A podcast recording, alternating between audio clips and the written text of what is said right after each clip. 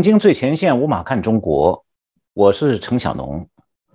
今天我们的节目啊，邀请到了台湾大学政治系荣誉教授明居正先生，来参加我们的一个关于中国现在现状的政治经济层面的一系列问题。明居正教授您好，呃，主持人陈博士好，各位观众朋友们大家好。今天啊，我想先请教您第一个问题，就是说，最近啊，中共中央办公厅发了一个关于加强新时代退休党政干部的建设工作的意见。中共的套话很长哈，那么他这个文件强调有这样一句关键性的话，叫做“不得妄议党中央大政方针，不得传播政治性的负面言论，不得参与非法社会组织活动”。那中共他要求党员不许妄议中央，这个我们早就知道。他现在要求的是退休的高干也不许妄议中央。那这是破天荒第一次啊。那请问明教授，您认为说中共为什么要出这么个文件呢？是不是说这个文件背后能折射出来说中共高层啊，党内的高层发生什么问题了？我觉得是出问题了。嗯呃，我们都知道。二十大快要来，然后习近平想要布置他的第三任，所以这是他一个念兹在兹的题目，就是怎么样子能够顺利的进到第三任，然后接下位置来。所以继续的第三任呢，坦白说会有很大的困难，因为第一呢破坏规矩，我们说七上八下，呃，这是一个软规矩，然后再来就是。呃，在同一个位置上干两任呢，是一个软规矩。这两个规矩呢，大家行之多年，虽然不是硬规矩，不过大家也都遵守了。所以你要搞一个第三任，对于你不要说不喜欢习近平的人，喜欢习近平的人都会认为你这个是破坏了规矩。那除非你干的好到不得了，大家觉得你没有你不行，那另当别论。但现在看起来好像又不是那样的。所以第一个破坏规矩，第二就是你这么多年来搞反贪腐，固然得民心，但是对于中共这些享受惯了特权，然后捞到好处的人来说，他们觉得这个不见得是那么好的一件事情。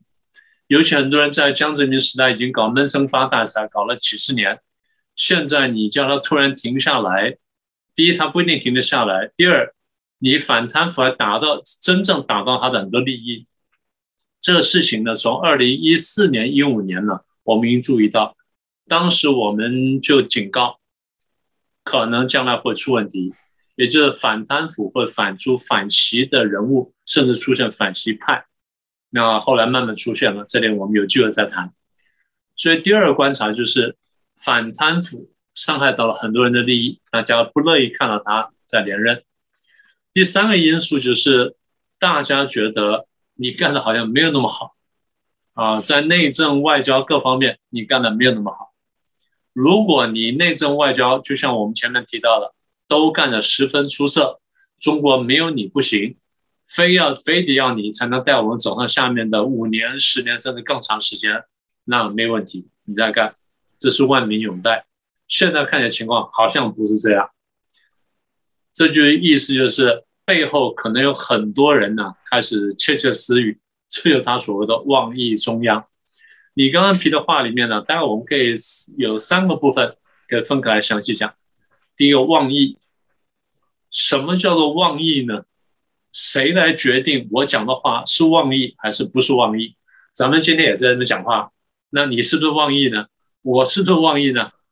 从他标准来看，应该都是。当然是，对，当然是妄议。这第一个。第二，我们讲的是不是负面的政治性言论？看来也是，没错。从他标准来看，也是。第三个，我们有没有参加非法社会组织活动？可能还没有。不过，他如果要把这个星光台、星光演外台说，呃，你是一个非法社会组织，那就是非法社会组织。我们现在进行的是一个录影活动，这是一个非法社会组织活动。我讲的意思就是。在一个法治国家里面，在一个比较进步的民主法治国家里面，什么叫做妄议是有界定的。什么叫做负面政治性言论是有界定的，它要么就是明文列举，要么就是负面列举，要么就是他画出个范围出来，但最后我们这个讲的话跟这动作属不属于犯法的部分，要由法官来裁决，它是有一个行政、立法、司法三权分立一个过程。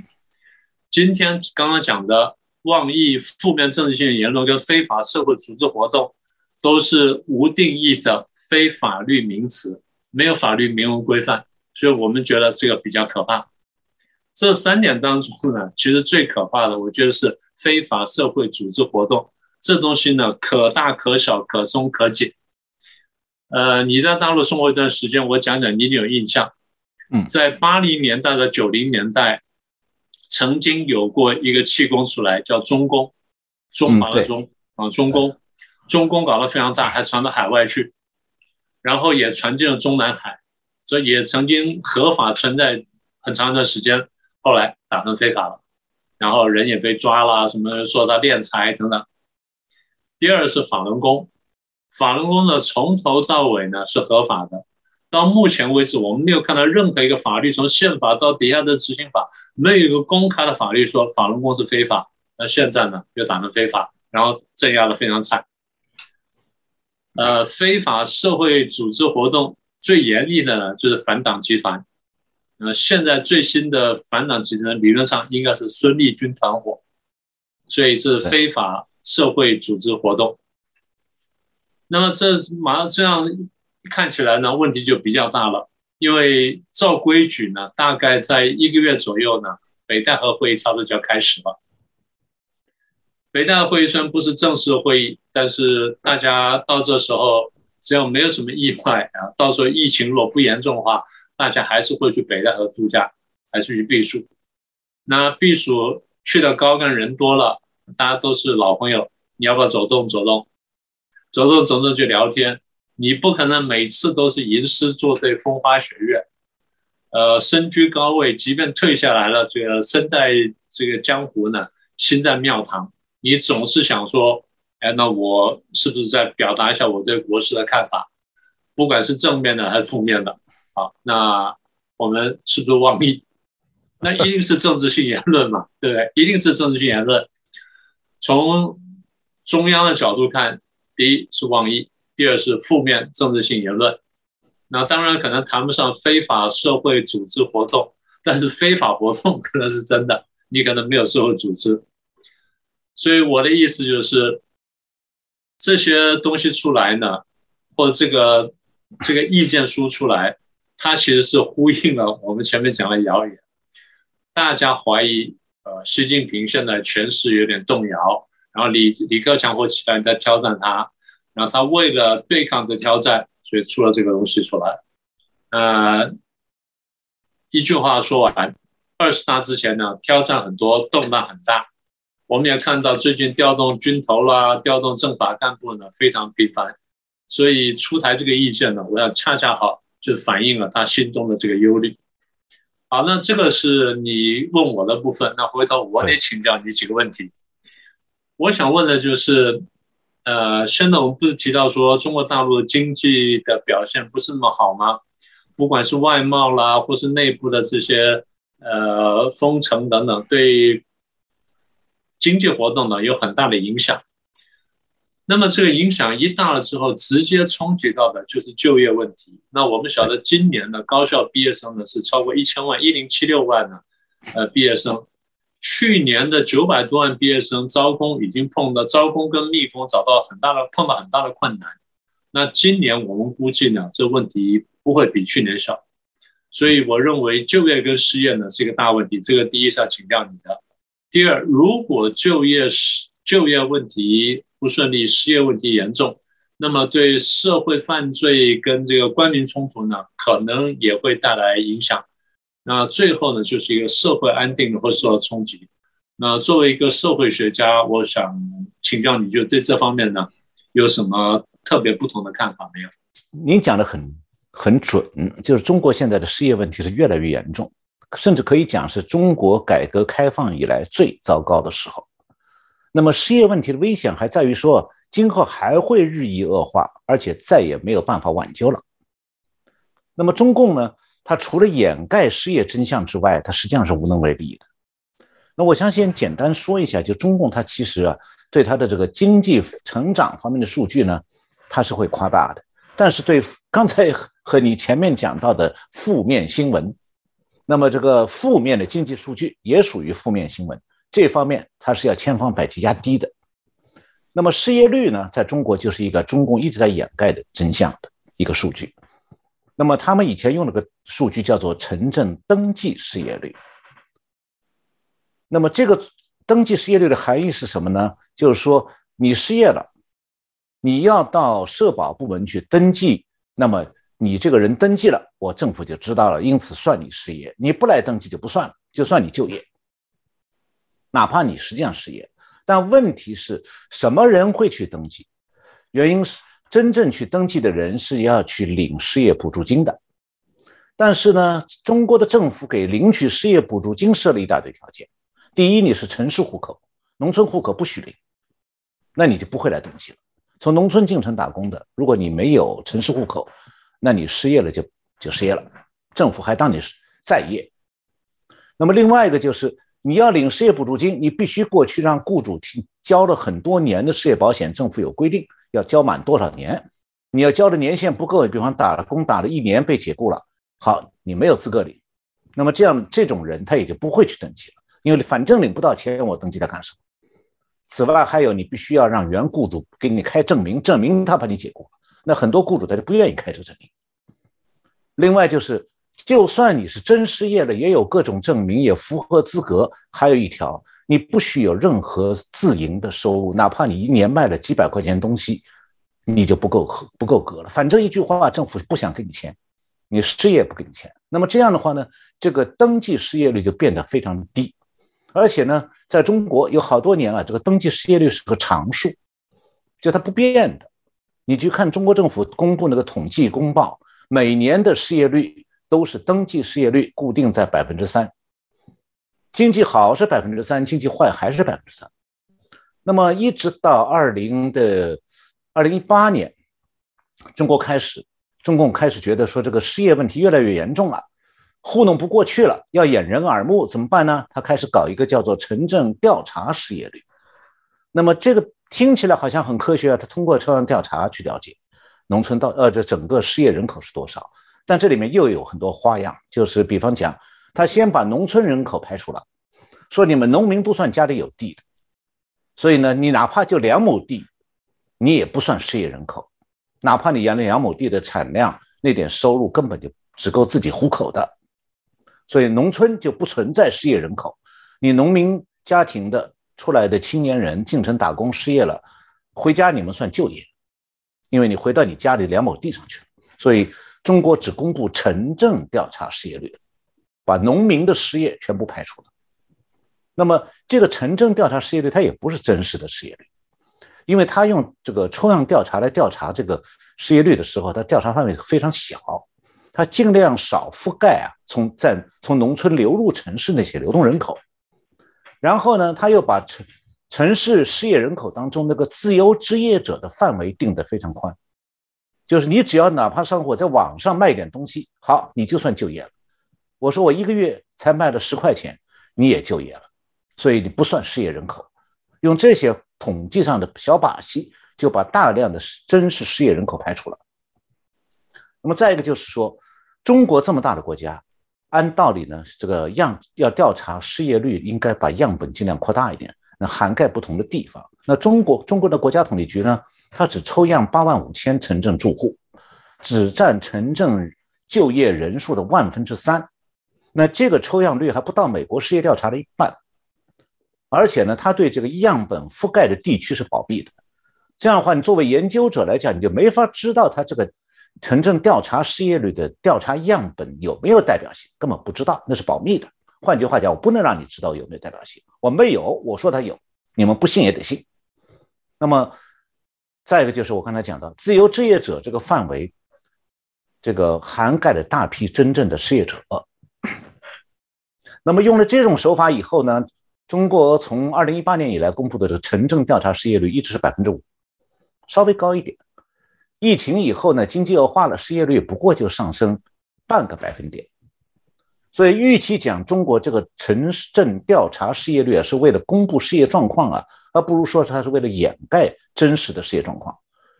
那么，我就算用中共这个国家统计局疫情之前公布的城镇调查失业率百分之五来估计的话，那中国城镇的劳动力是四亿五千万人。那么这样来计算，按中共这个城镇调查失业率百分之五。计算出来的话，城镇居民当中失业人口已经达到两千三百万了。那么这是官方承认的最低的人口失业数。那实际上这个数字远远低于真实失业人口。我自己的估算是，真实的城镇失业人口超过三千万以上。所以可以讲，多年来不管中国景气还是不景气，失业人口从来不会低于这个规模的。那所以我们分析中国经济的时候，就可以看到说。这个失业人口存在的一个长期的趋势，就刚才讲的，长期以来每年至少城市里头有三千万人口失业的。那么接下来就疫情造成了短期冲击，它会这个造成短期的失业，但是这个短期失业有可能会变成长期的失业的。刚才明军教授你提到了中国这个大学生毕业的问题，我就拿这个案例来说哈，就这是一部分，就中国今。这个去年是毕业了一千二十万大学生，一千零二十万大学生，其中两百一十二万考公务员，四百六十二万人考研究所，九百万人考老师资格。为什么呢？大家都想找这方面的工作，找白领工作。那么问题是，他们能找到吗？中国现在白领岗位一共是。五千多万，三分之一是公务员，三分之一是老师，剩下三分之一是企业。现在大学毕业生在企业里找不到工作，企业都在裁员，所以全部的人全部挤到了这个去想当公务员和老师。那问题是说，一共就五千万职位，每年能退休的不过是一百五十万人。换句话讲，大部分大学生找不到工作，是失业者。所以仅仅是。因为失业大学生增加，每年中国的城市真正的失业率会增加一点五个百分点。那么接下来就是您刚才提到的，会怎么样？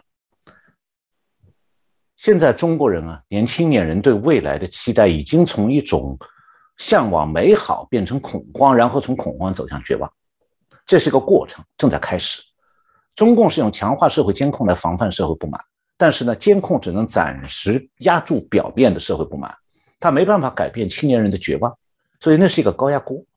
大规模失业呢，就是锅子底下的火；那青人青年人的不满呢，就是锅子里的水，它早晚是要沸腾。那顺着这个话题，我就请教一下：最近我们有看到，因为不是官方发了很多讯息出来吗？我们注意到《求是》杂志呢，最近又发了一篇文章，呃，标题是“正确认识和把握我国发展”。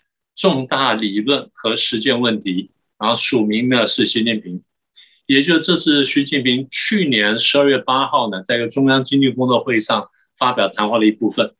在这谈话当中呢，他提到了五个问题，在第二个问题当中，他又特别提到，呃，这一这几年来呢，呃，资本领域呢出现了不正常的发展，啊，无序扩张等等，然后什么肆意操纵啊，谋取暴利啊，操控市场。啊，很多批评，很多负面的这个词汇，所以习近平讲要控制这现象呢，啊，要要要无反啊，我们叫做习的无反，要反垄断啊，反暴力，呃，反天价，有什么反恶意炒作，反不正当这个竞争等等，所有这些东西跟刚才这个社会问题呢，其实都息息相关。那我想问的就是，习近平这个时候提出这个新五反。你觉得有没有什么特别意涵？然后提出来之后，如果认真执行的话，它对大陆的经济跟社会层面又会带来什么样冲击？这个问题呢，我想特别请教一下。其实，在习近平这番讲话出来之前，他已经采取了很多政策来落实他这个讲话的内容。那么，中国的国内呢，也其实出现了一种声音，就认为他在反市场经济。但是现在中国的经济学家已经不敢讲话，所以连大声的说。反市场经济这几个字都不敢的，因为属于明教授你前面提到的妄议。那么有人可能想说，中共不是已经实行市场经济了，他怎么会这样做？有一点大家需要了解的就是说，中共是上个世纪九十年代后半期，它是推行过全面的国企私有化，还有经济市场化。但问题是，这并不意味着说中共会放手让市场经济主导中国的，因为他中共对市场经济的态度是一种实实用主义的，就是说，他是因为几十年实行下来的毛时代实行那个计划经济啊，彻底失败了，一直到邓时代又实行了十几年，还是失败了。所以，他只有用市场经济来代替计划经济。但是，中共实行计划经济也好，实行市场经济也好，目的是相同的。那就是说，他不过是要用市场经济来强化中共的统治。那么，因此的话，一旦私营企业的经营触动了中共认为他必须要维护的经济目标，他就会毫不犹豫的强制扭转，他会不惜代价的去强迫私营企业为中共的经济目标服务。所以，问题啊。不是说这个市场经济出问题，而是中共的经济目标是不断改变的，它不同时期经济目标是不一样的。那么中共经济的目标变了，他在他中共的眼里头，私营企业就可能从经济发展的推手变成中共实现经济目标的障碍了。以前我们在节目里讲过，就中共一开始拼命推行土木工程景气，那么他就放手让私营的房地产公司去开发房地产。因为地方政府和各级官员都能从中大量捞到好处，所以那个年代是房地产公司的辉煌岁月。那这两年呢，房地产泡沫破灭了，房地产景气也扶不起来了。那么再就是因为房地产价格过高呢，居民的消费力被房地产泡沫给吸收了，因此整个经济的消费啊支撑不了经济增长啊。这样的话，中国就开始打压房地产，那就说明啊，中共心目中啊，私营企业的所谓有序发展。那刚才，明教授你讲到了中共批评私营企业是无序发展。那中共心目中什么是有序发展呢？就是私营企业永远为党国的经济目标服务。那么私营企业它经营方针本来是按照他们对市场需求的嗅觉去寻找任何可能带来利润的空间。所以过去二十年来呢，中国这个私营企业是面向新兴的中产阶层，不断开发新的产业，比方说用手机功能。来开发手机支付啊，网上借贷呀，网上购物啊，还有利用中产阶层望子成龙的心态呢，去开发这个校外辅导行业。再就是利用民众炒房的心房地产的心理，不断开发新的社社区和高档住宅。还有就利用青年人懒得做饭，那么根据这种模式呢，就开发送餐服务。那这些行业呢，曾经成为中国经济的新宠，拉动了股市，创造就业机会。引导着民众用钱的方向，但是现在中国经济是在走下坡。那么在中共高层的眼里头，这些新企业营运营的方向就背离了中共的经济目标。因为中共现在需要的是说，要把民众口袋里的有限的钱引导到普通消费品上去，这样来支撑经济，避免制造业企业破产，而不是说让私营企业不断的掏空民众的荷包，肥了新兴行业的上市公司。损害了中共的国家大计，那么这样就出来了，说中共要调整他对国内经济政策的方向，那么就必须要去遏制甚至打击私营企业发展出来新兴行业。呃，当然中共不会按我这个话来讲啊，因为我这是属于妄议啊。那么他会用一套时髦的话来讲，比方说资本是无序扩张的，企业在谋图暴利等等。那么他所谓的资本无序扩张啊，指的是私营企业在他这个。在中共不喜欢的行业里发展，那就叫属于无序扩张。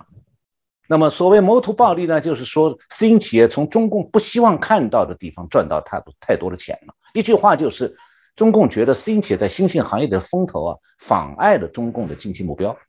那么在中共这个制度下头，私营企业永远不要想太得意的，因为他们始终是共产党编制的这个猪圈里面在生存，那包括外企也是一样。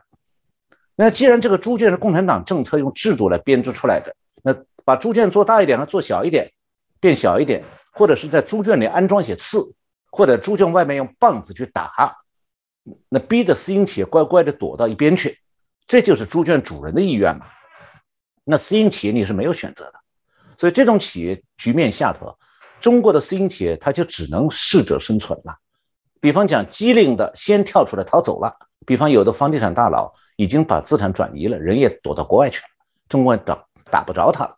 那笨一点的，以为说哎，我和某个猪圈的主人有关系，他喜欢我的，然后呢，觉得吃了大亏以后，他最后乖乖的下跪。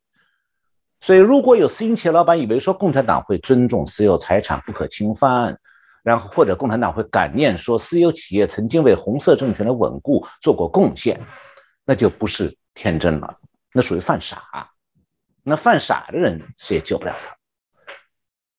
中共他不会对市场经济有什么敬畏之心，他只是利用它而已。当中共发现说市场经济的规律没有对他的帮统治没帮助的时候，他改变市场经济也不会犹豫的，而且中共一直相信说，他用行政手段总能指挥经济。他现在用市场经济只是利用它而已，用不到了我就把市场经济扔掉了。那么中共有什么事情不敢做？其实我们只要记住一条：当年毛泽东刚上台的时候，对苏联是何等的敬畏，多乖顺啊！那斯大林一死，毛泽东马上就翻脸，把他把帮他上台给他提供。军工技术的苏联当做头号敌人，那还是和苏联开打了。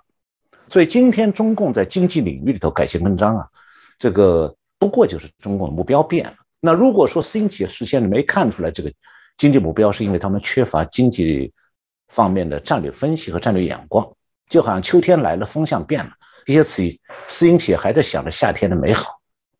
我想也借这个机会啊，请教明志任教授一个问题。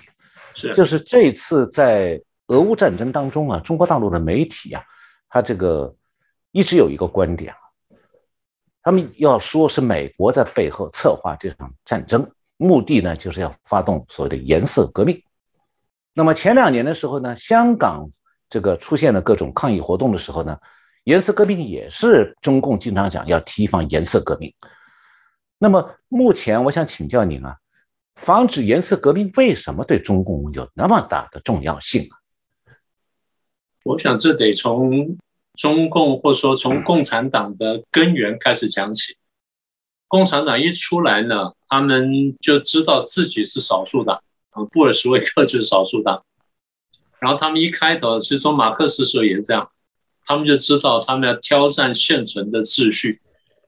而现存秩序在他们看起来原本是非常强大，因为它就主宰一切的这种，呃风俗习惯、法律、礼仪、文明等等全套东西，包括教育在内，所以他要把整个制度推翻掉。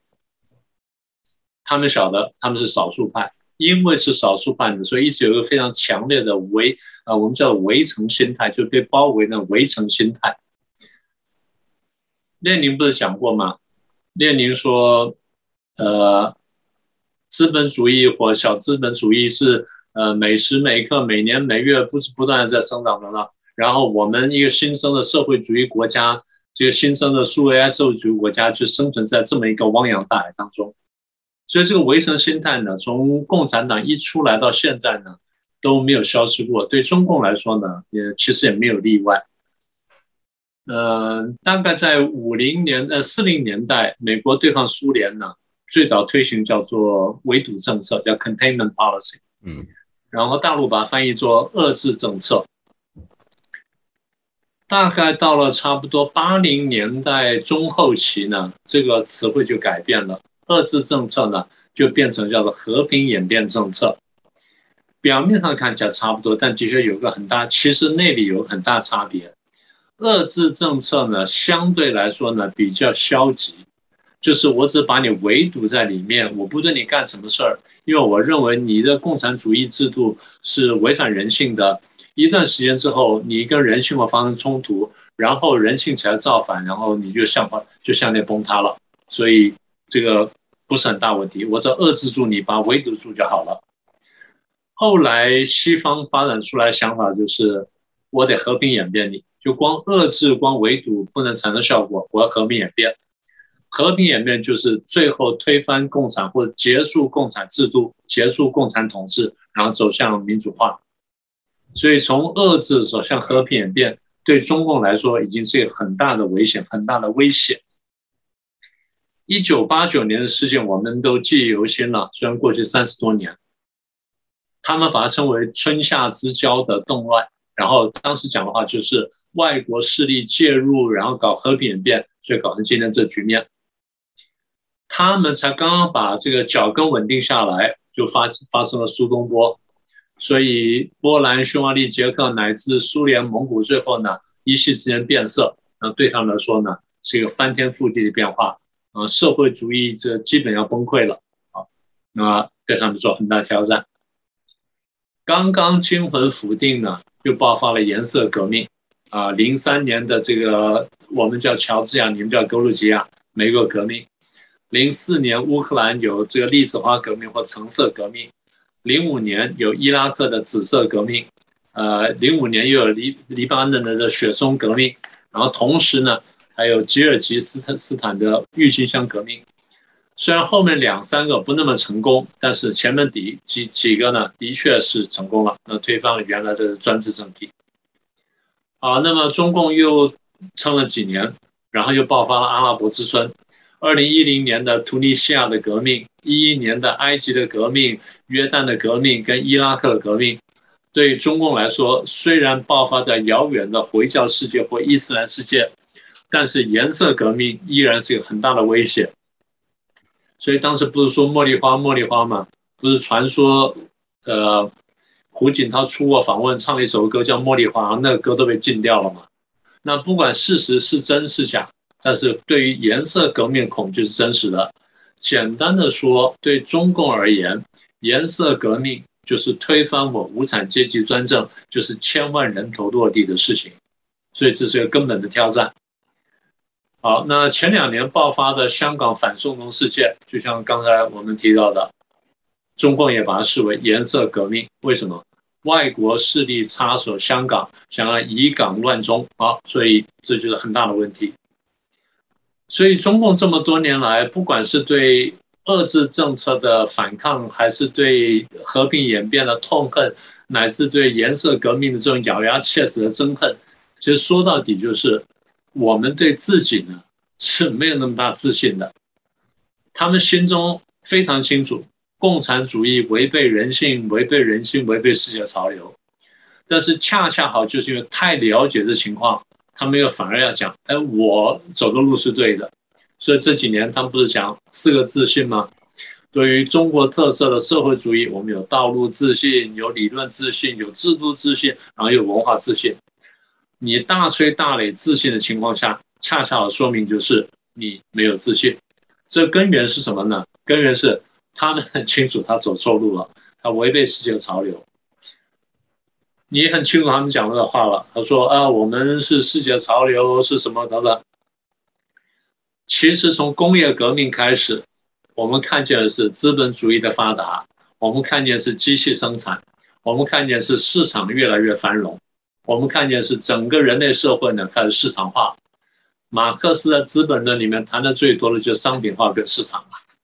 好，那么市场经济下来呢？你要繁荣了，就是你刚刚说的，我们要私有产权，然后接着就政治民主化、社会文化的多元化。那这个就是才是真正世界潮流。所以中共讲啊，我们这个共产主义的一党专政有优势什么等等，所有这东西呢，都是他晓得，其实他走路是错的。啊，那今天呢，爆发了俄国侵略乌克兰这件事情。俄国侵略乌克兰看起来是一场战争。但是背后意思呢？第一，它挑战了国际秩序；第二，从欧美这些主流国家看起来，是专制政体在反攻、在复辟、在挑战民主政治。中共看见什么呢？中共看见欧美各国在乌克兰问题上面大团结，然后坚定决心要打败俄国，这事情太可怕了。为什么可怕呢？因为背后中共看见的是价值观的冲突。中共恐惧，如果你们能团结起来对抗俄国的话，你们将来或明天打败俄国之后，就团结起来对付我，那么我麻烦就大了。所以现在又推出了，呃，各种各样的呃，不管是呃澳英美同盟啦，或强化的北约等等，中共看起来呢，就是颜色革命的开端。所以他的恐惧呢，我想是非常真实的，而且是非常迫切的。谢谢明居正教授。今天呢，呃，明教授和和我，呃，借这个平台，我们一起讨分析和讨论了中国政治经济方面的一系列很重要的现象，希望帮助观众朋友们呢，对中国的未来的走向有一些新的认知和了解。呃，再次向感谢明居正教授，也谢谢我们的观众朋友们收看这个节目，谢谢大家。各位震惊最前线的好朋友们，我是主持人张宏林，欢迎订阅我们的频道，也记得打开小铃铛，掌握最新节目通知，让精彩评论不错过。更欢迎留言转传影片。正惊最前线，无马看中国，我是美国外景主持人程小农。呃，今天我们要讨论的话题呢，是关于习近平上台前到现在这段时间以及今后。他可能会有什么样的变化或者说挑战？习近平同志当选为中华人民共和国主席。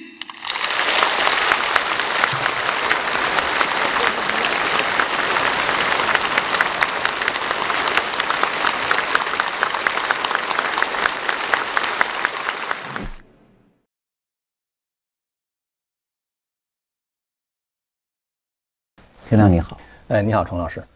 那么今天我想，想请您啊，从您当年的一个光辉记录讲起，因为我们的观众朋友们多数在台湾，嗯，他们不了解这些细节，嗯，就是当年重庆市有一个公安局局长叫王立军，嗯，突然叛逃，到美国大使重庆领馆，然后这件事引发了中共高层一场权力斗争，嗯。的爆发。导致薄熙来垮台，对。然后你呢是在你的节目中，嗯，很早的就预测了这件事情，而且非常精准，嗯。能给我们介绍一下这个过程吗？因为我想观众们一定很好奇的。嗯，是，呃，当时这个十八大是一个非常重要的换届工作，就是胡温要下去，习近平要上来。但是明显的感觉到薄熙来对习近平是非常不服气的。我们从薄熙来当政治局委员。就可以看到他在重庆搞苍红打黑啊，然后这个包括，呃，去呃就弄那些国企，然后搞搞了很多就是的私企啊，搞了很多的钱，所以那个时候感觉是薄熙来是政治野心是毫不掩饰的，而习近平呢，就我们从他当政之后这十几年来做的事情，能够看出来他的水平其实是很糟糕的。嗯，那薄熙来肯定是不服气。嗯。所以后来，当时王立军这个事情出来以后呢，有一个很重要的戏，就是王立军当时是从重庆跑到成都的美领馆。他出来的时候呢，他说他要跟薄熙来鱼死网破。其实那个时候，王立军已经是，呃，一个卸任的重庆市的副市长，因为那时候他已经不再做公安局局长了。他有什么？到底是有什么样的把柄能够让薄熙来最后下台？显然不会是贪腐问题，因为贪腐问题的话到处都有，就看中共想不想搞你。那。当时我就感觉到，一定是涉及到一个政变的问题。嗯，但是薄熙来呢，他是一个政治局委员。嗯，他不管怎么样，在军队啊，在这个中共组织体系里边，他的这个人脉还是有限的。嗯，作为一个想搞政变的人，如果没有常委这一级的支持，没有军队高层的支持的话，他就是即使是政变成功的话，他也控制不了这个局面。对，他就有可能最后政变成功的话，反而是别人会占他的那个位置。所以我当时判定呢，他后面一定有一个政，至少是政治局常委。嗯，现任或者在任的这个前任的政治局常委在支持他，所以当时就是从这个地地方就考虑，就是为什么薄熙来他这么有，呃，就是把握说他要搞政变而且能够成功，就是背后的那个人支持他一定是有不得已的原因。嗯，那么实际上呢，就是说我当时是有一个感觉，就是，呃。我们看这个中共，其实每一个最高的领导人哈，他们在卸任的时候，他们都非常在意一点，就是自己留下什么样的政治遗产。嗯，毛泽东的遗产的话，一个是建了一个政权，再一个就是文化大革命，这是毛泽东自己讲的两个遗产。邓小平的话是改革开放和六四镇压。嗯，这两个遗产是不能翻案，如果一旦翻案的话，邓的历史地位就没了，没了。对，所以当时其实邓小平之所以把杨尚昆搞下去，就是因为曾庆红在后面搞。这个就是合纵连横嘛，然后跟邓小平说说杨尚昆要六四方案，所以最后整个杨家将就全都被邓小平拿下去了。所以对他来说的话，六四六四是不能动，改革开放也不能动，所以才有九二年邓小平南巡。因为当时这个江泽民是想什么让让私人企业家倾家荡产，实际上是那种。那么江泽民的话呢，他有他的政治遗产。江泽民两大政治遗产，我总结了啊，第一个政治遗产的话就是腐败治国。江泽民第一次开创了让全党腐败，因为那是六四之后的话，大家已经没有政治理想，那我为什么还要在这个体制里边？那就一定是为了利益，就不是为了理想，一定是为了利益。对，所以就是说江泽民之后，这个 他通过腐败来笼络整个这个官僚系统对他的忠诚。嗯，这个是他一大政治遗产。还有一个他更怕清算的就是镇压法轮功的事情。嗯，这个对对他来说的话，因为那个时候法轮功在全球各地起诉他，他几十个起诉的案子起诉他，所以江泽民担心下台之后他会这两个政治遗产被清算。嗯，而据我所知，其实当时胡锦涛和温家宝。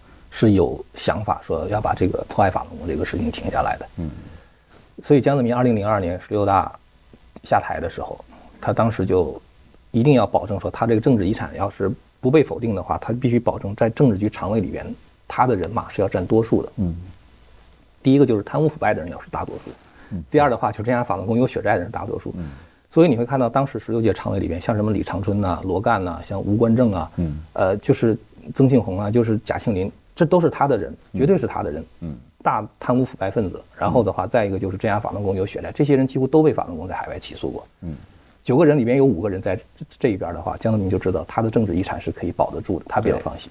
嗯，那么后来等到二零零四年他卸任军委主席之后呢，他也会考虑，就是二零零七年世纪大的时候的话，怎么还能保证他的人马还在里边？那当时江泽民他和这个政治局常委中，他们就做了一个约定，就是江泽民之后无核心。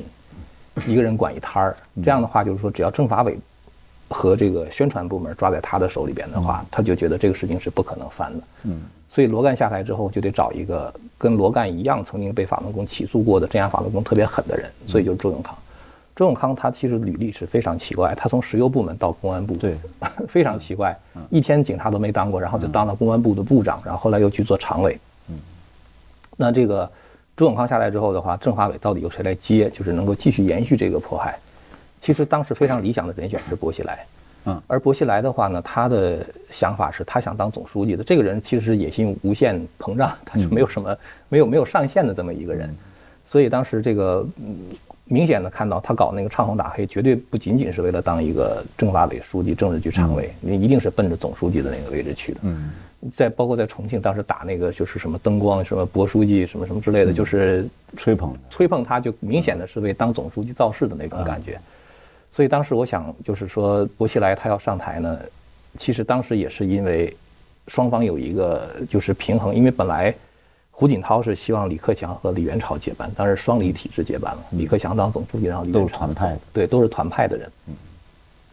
然后呢，这个江泽民他是希望薄熙来能够接班，嗯，但是薄熙来因为在党内的名声很差，据说是党内测评倒数第一，嗯，然后当时他跟这个中共高层很多人关系很不好，因为他太嚣张，嗯，是，包括他当时当商务部长的时候跟吴仪一块儿出国，嗯，把吴仪的风头都抢去了，后来吴仪就是说一定不能够让薄熙来在北京待着，当了政治局委员的话也得派到外地去，所以发到发到重庆去，所以就是薄熙来在党内的人人望也不好，名声也很差，然后这个人又心特别狠。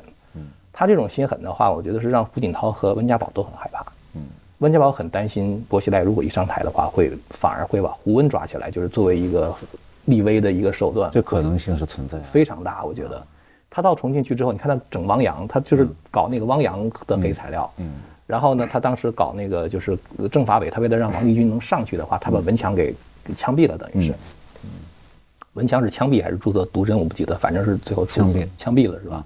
所以就是说，你感觉就是他是一个手特别狠的人。对。而温家宝从来不去重庆，就是跟薄熙来的关系很糟糕，所以他也怕薄熙来上台之后的话，他有麻烦。嗯。所以呢，就是说，最后双方达成一个妥协，就是说，不是薄熙来这边接班，也不是双李体制接班，就是团派和江泽民最后两边都没成，最后就把习近平给弄上来了。那我觉得薄熙来是非常失落的，这个我们可能看过很多报道，我也会非常失落。所以薄熙来他就想把。当时是有一个计划，当时是我们是风闻有这样一个计划，但是看起来的话很真实，就是准备在薄熙来当政法委书记两年之后发动一次政变，二零一四年的时候把习近平搞下去。嗯嗯。所以后来我们看到习近平上台之后，就是抓什么周永康啊，包括这个像郭伯雄、徐才厚这些人，不可想象，两个军委副主席，一个政治局长常委被抓，不可想象的一件事情。当时我主要是从第一个是江泽民要保他的政治遗产，他想要薄熙来；第二就觉得薄熙来很嚣张，他要搞政变。这个事情的话，就是属于在中国历史上的话，这绝对是一个抄家灭门的事情，对吧？就是你搞政变的话，绝对抄家灭门。那那个时候，习近平他想抓权的话，他有一个非常迫切的，就是需要做的工作，就是必须要立威。如果你不能够立威的话，你完全控制不了局面。那如果你只抓一个政治局委员，显然是不够的，因为当年像胡锦涛也抓过陈良宇，嗯，但是胡锦涛并没有因此成为一个强势的领导人，嗯，所以就是说你不抓到政治局常委这一级的话是不够的。所以我当时就感觉，如果习近平他真的想坐稳这个位置的话，不抓一个政治局常委，他是感觉就是就是，而且是一个要害部门的，对对对，刀把子嘛，嗯，而且其实国安部也是在。政法委政法委的下面，然后呢，包括武警部队也是在政法委的下面。调军队的话可能还困难一点，调武警的话是很容易的，因为有那个维稳的需要，所以政法委书记一个电话就可以调大批的武警。所以这个事情其实对这个在任领导人来说的话，还是很危险的一件事情。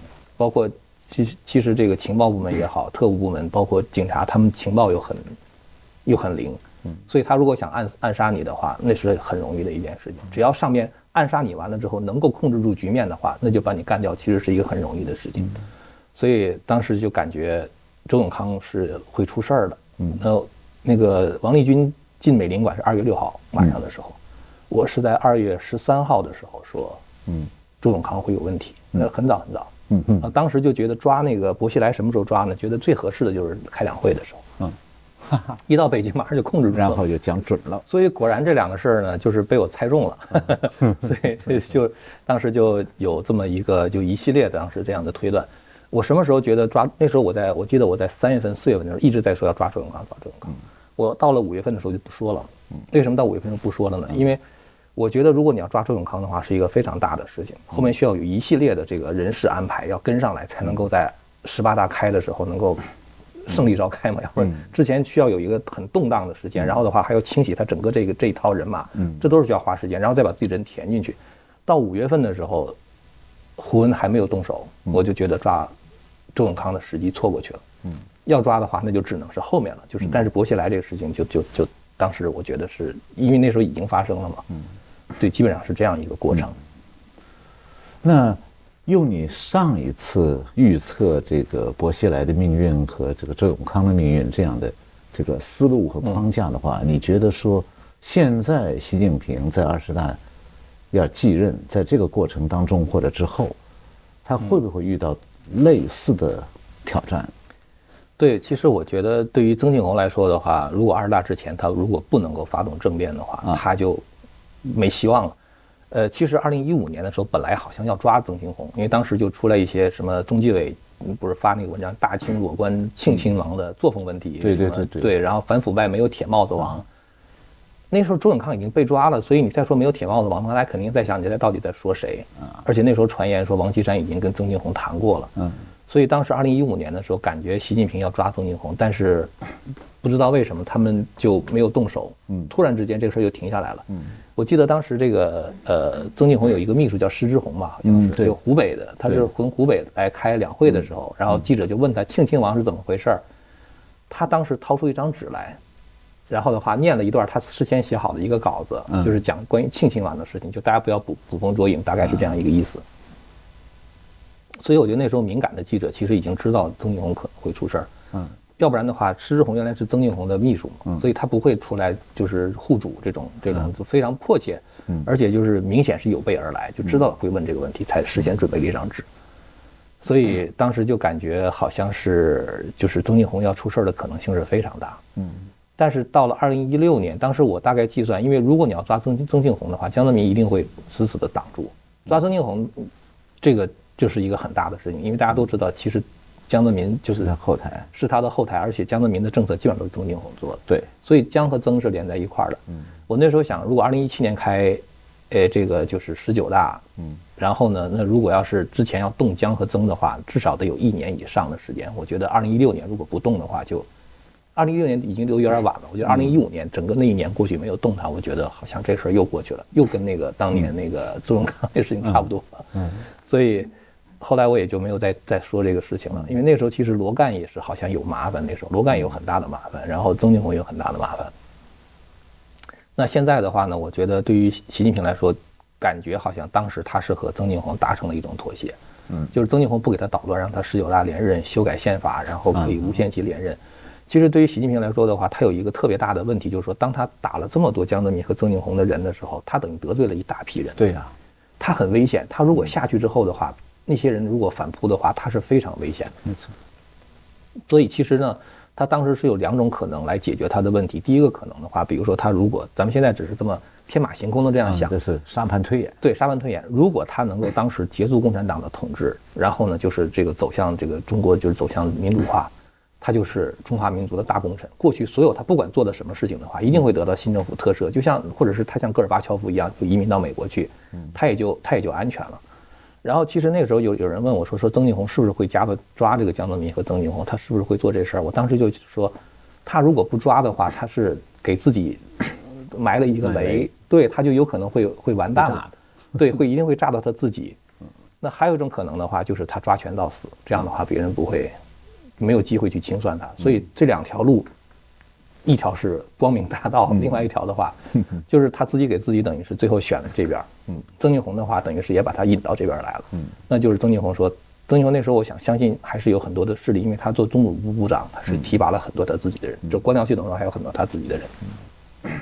所以呢，这个曾庆红当时应该是想，呃，就是说我支持你连任，你抓权到死你也放心了，就我也不可能再搞你了。嗯。所以我觉得这种情况下，呃，习近平可能妥协了。然后的话，那时候当时很奇怪的哈，就是刚刚开完了人大，完了是这个马上一个多月之后又开那个会，完了之后就修修改宪法，然后就习近平连任这个事情。这事儿之后的话，那二十大习近平肯定要连任。嗯。呃，现在的情况就是说，习近平他的位置感觉好像是比较稳了。嗯。呃，再过就是因为过了十年之后，曾庆红那个体系的人呢？没有，如果没有被提拔上来的话，如果不是被习近平没发现，完了就是就就提拔上来的。如果不是这种情况的话，曾庆红基本上来说就没有再没有什么实力的地方。对，所以曾庆红其实现在是很危险的。嗯，因为这个毕竟当年参与政变一箭之仇，习近平要不报的话，我觉得也挺奇怪的。所以 就是说，呃，习近平就是那他现在就是有两种可能，一种可能就是在二十大之前动手，一种是可能二十大之后动手。那，我们就完全沙盘推演。二十大之前动手呢，现在有点晚了，我觉得。嗯，对，为什么？就是因为你一动曾庆红的话，其实涉及到一个怎么跟全民交代的问题。然后再一个的话，还有一个就是，也还是要清洗他这套，嗯，这套这个系统的问题。呃，这次这段时间其实出了那些案子，傅政华、孟宏伟、嗯，孙立军，这个都是政法系统的。对呀，都是应该讲都算是那个曾庆红的人。曾庆红的人嘛，对。因为当时算不算是在清在扫曾庆红的外围呢？呃，已经到核心，他的核心。对，但是但是扫这些人的话，我觉得你从他的这个批判的这种调子来说的话，感觉好像是后边还有事儿，因为。他有一个当时抓这个公布抓傅政华的时候，一个特别奇怪的现象，说傅政华加入孙立军团伙。我我不知道您是不是记得？我看到，我记得。孙立军是一个副部级干部，傅政华是一个司法部部长。他这个首先就是政治团伙是什么意思？对，对，就是说，而就是你特别奇怪的是，一个正部级的傅政华会加入一个副部级的孙立军的政治团伙。一个副部长怎么会有有足够的影响力让正部长来？对，投靠他，投靠他，对，很奇怪，就说明孙立军上面一定是有人，嗯，对，而且整个那个大批判的调子，说是什么政治野心极度膨胀，嗯，呃，就是基本上来说不把曾庆红放在眼里，就不是不不把习近平放在眼里，对对对，基本上来说的话都是这样的调子。当时抓孙立军的时候是公安部连夜学习，嗯，然后这个传达，然后说拥护这个抓孙立军的决定，嗯，就你一看这个，如果不是政变，如果仅仅是贪腐的话，不会是这样的动作。然后包括把孟宏伟从法国骗回去，一个国际刑警组织的这个 director 就直接骗骗回去抓起来，就非常奇怪这一系列操作，所以他们后面一定是他们政法系统的团伙。当时而且是说要肃清周永康，呃，就是遗毒遗毒。当时是孙周周永康、孙立军好像什么孟宏伟他们是连在一块儿说肃清他们的遗毒，所以他们等于是。从中共的宣传上来说，是把他们绑在周永康那个战车上，所以跟当年的这个政变是一定有关系的。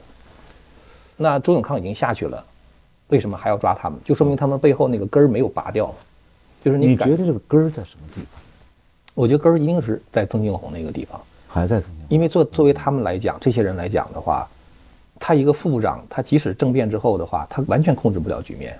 就是没有一个退休在任的或者退休的常委来支，就是像江泽民、曾庆红这个级别来支持他们的话，我觉得他们是，你搞完政变的话，你突然之间就 乱了，就他们自己都可能会，就是渔翁得利了。嗯，就像东汉的这西汉的时候，当时不是他们想搞那个政变，就是那个桑弘羊要杀那个。霍光嘛，嗯，当时是那个上官桀和霍光，这他们都是辅政大臣，然后他两个人关系搞僵了之后，上官桀当时就想设立设计一个政变的计划，把霍光干掉，嗯，他就当时是找了一个叫燕王刘建的人，说让那个人说你来支持我们，我把霍光干掉之后你来当皇帝，嗯，燕王刘建就来了，其实他们的计划是连刘建来的时候把刘建一块干掉，嗯，然后让上官桀当皇帝，这是上官桀的儿子上官安策划的一个。这个可能说的有点复杂哈，就是说，其实就是鹬蚌相争，渔翁得利。就是如果只是孙立军他们在搞政变的话，说不定这时候后边就会说着说他们搞政变把他们干掉，然后我来，就是很有可能会是这样的一个结局，因为他们完全控制不了局面。那你觉得哈，以孙立军在公安部和国家安全部的影响力和手腕，嗯，他能够用这点有限的力量，用。军队的话讲，就是都是拿手枪的，嗯，没有重武器，嗯嗯，他能政变成功吗？这个真的也挺难的，除非中央警卫局里边有他们的人。对，我觉得这是这是一个非常关键的事情。呃，我现在就是中央警卫局好像是局长换过，好像是，然后你知道又换回来了吗？又换？呃，我不知道哎，就是胡锦涛时代留下了一个局长卢青，曹青吧？啊，曹曹青还是卢青？曹。曹青好像是胡锦涛那时候中央警卫局长是曹青，然后还有一个副局长。嗯，习近平是先后把这两个人一都换掉了，调了一个军调了两个军队的人，对，接任正副局长。嗯，现在曹青是没他的事儿了。对，但是曹青被呢先拿掉了，以后又提拔了一个原来中央警卫局的老人担任副局长，然后把原来副局长提成正局长。嗯，把这这个这两个老人从中中央警卫局。清走了以后，换了两个野外野战军来的，嗯，军官，对，分别担任正副局长。对我当时也以为说，习近平用这个办法控制了警卫大权了。嗯，大概是半年前我看到的消息是，习近平又把那两位踢走的人请回来了，恢复那两个人的正副局长职务。习近平把两个已经踢走的警卫局长拉回来，嗯，求等于是求他们替他。掌管中南海的这个警卫大权，嗯，现在怎是说习近平觉得他靠了那两个被他踢走的局长、副局长，警卫大权反而安全了，还是他不得已被迫这么做了？这个其实我感觉就是，如果要搞政变的话，还不是说仅仅是警卫局长或者是副局长是谁，因为底下真的要有人暗杀你的话。谁都可能，谁都可能。对，你贴身的警卫都有可能被撤换。嗯，看到多维被关的时候，我真的特别的吃惊。嗯哼，我也很吃惊。多维他的理由是他没钱了，他用的理由叫做因为新闻调整的原因，对，结束版面了。但他好像是跟香港说，他好像是亏了几十个亿还是多少？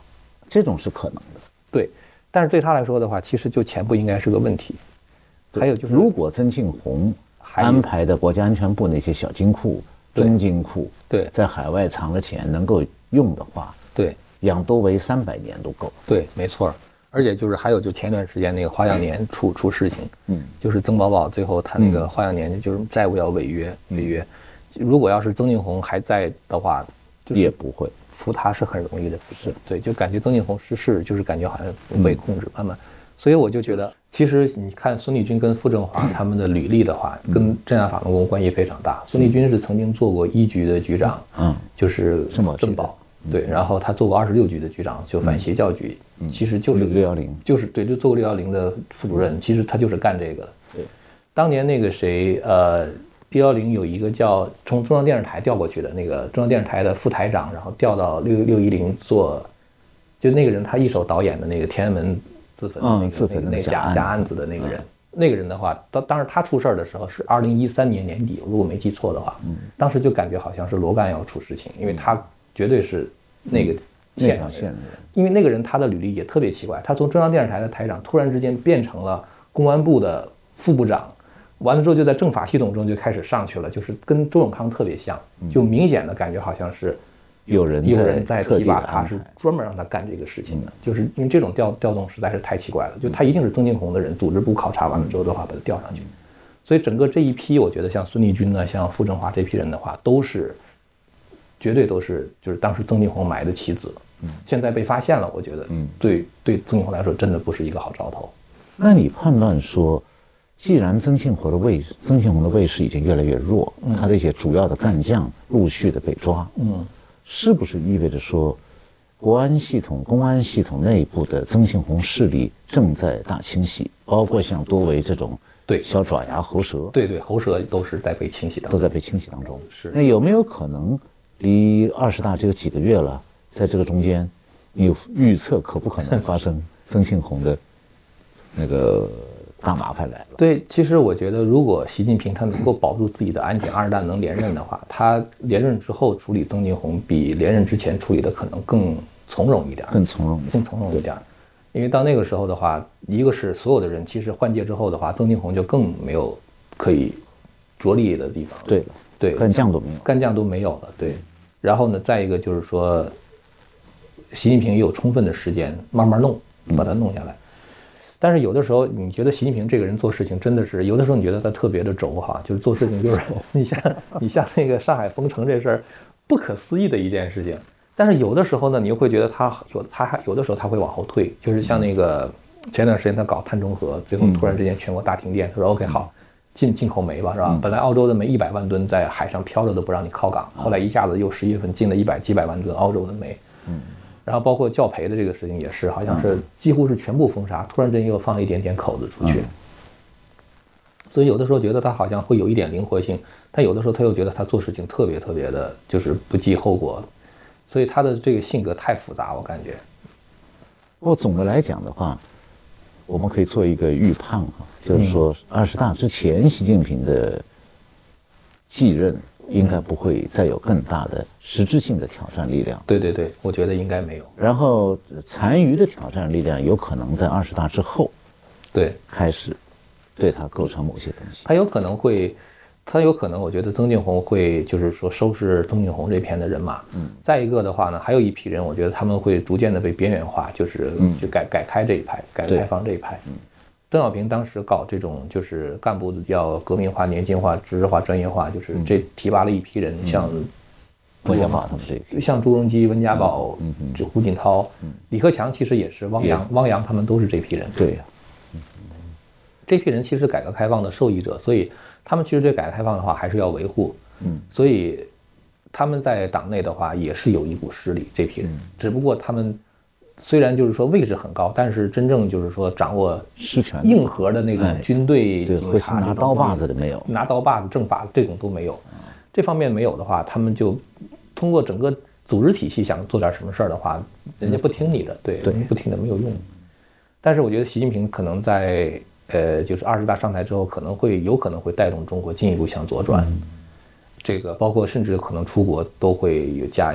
加以诸多的限制，然后对资本呢，已经开始限制了。对对对，现在是已经开始限制了。对，护照不能换新了。对他以后可能会，但现在他还是以疫情为由，但是我觉得他以后可能会更就形成惯例了。对，以后可能会更限制。嗯，那你觉得说哈，这个习近平过去这几年来，嗯，一直在通过这个中纪委，嗯，还有监察部，在推行反腐，嗯，那么这反腐的过程也是清理政治异己。那么这个。